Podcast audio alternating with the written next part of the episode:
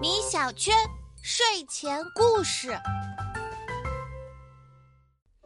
一、二、三、四。米小圈，你在数什么呢？妈妈，我在数天上的星星，星星一闪一闪的，好漂亮呀！我真想摘下来一颗。话说从前有一只小熊，它和你有着一样的想法呢。小熊最喜欢看星星，每当夜幕降临的时候，它都会躺在森林的空地上，仰着头欣赏美丽的夜空。天上的星星好像无数颗珍珠挂在一望无垠的幕布上，一闪又一闪，仿佛在对着它调皮的眨眼睛。小熊一动不动地望啊望，它太喜欢闪闪发光的星星了，真想拥有一颗属于自己的小星星呀。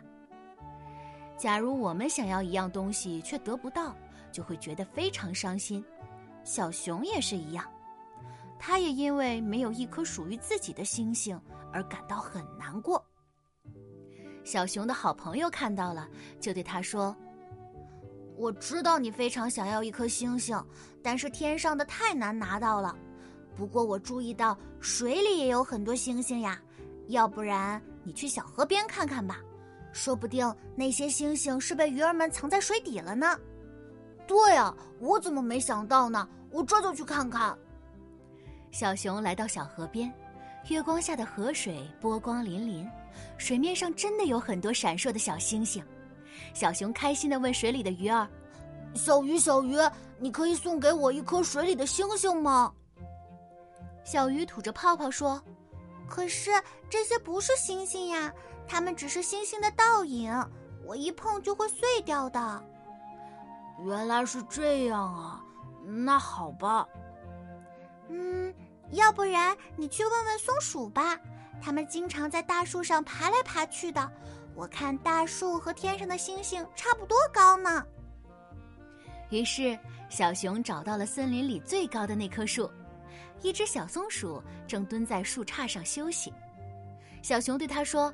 小松鼠，你可以送给我一颗星星吗？我办不到啊，小熊。天上的星星太高了，无论我跳到多高的树上，都碰不到它们。哦，这样啊。看着小熊垂头丧气的样子，小松鼠接着说：“不过呀，我知道还有一个地方有星星。真的吗？什么地方啊？就是城市里。”我站在最高的树上，经常看到森林外的城市。即便是夜晚的时候，城市也很明亮，到处星光点点。那些星星看起来并不高，你一定能拿到的。好，我要去试试看。小熊走了很远很远，终于来到了人类居住的小城。哇，这里比森林明亮多了，好多房子门前都挂着一串小星星。小熊开心极了，他摸了摸发光的星星们，然后咚咚咚的叩响了门。一个小女孩打开门，看到小熊时，她也吓了一跳，差点跌坐在地上。小熊却很有礼貌地说：“请问您可以送给我一颗星星吗？”说完，他指了指门边的位置。女孩顺着小熊指的方向看过去，原来他说的是门上挂的小彩灯。当然可以啦，小女孩拿下一盏小彩灯，放在小熊手里。可是摘下来的一瞬间，亮光就消失了。小熊疑惑地问：“奇怪，星星怎么不亮了呀？”“因为这不是星星呀，这是彩灯，要通电才能亮的。”“哦，原来是这样啊！”小熊失望极了，他还是没有找到追寻的星星。一转眼，圣诞节到了。圣诞老人驾驶着驯鹿马车划过森林的夜空，他给小动物们带来了各种各样的圣诞礼物。圣诞老人走到小熊身边，笑着说：“小熊，我知道你一直以来的愿望，我会努力帮你实现的。”小熊开心极了，他紧紧盯住圣诞老人的红袋子，希望他能从里面拿出一颗闪闪发光的小星星来。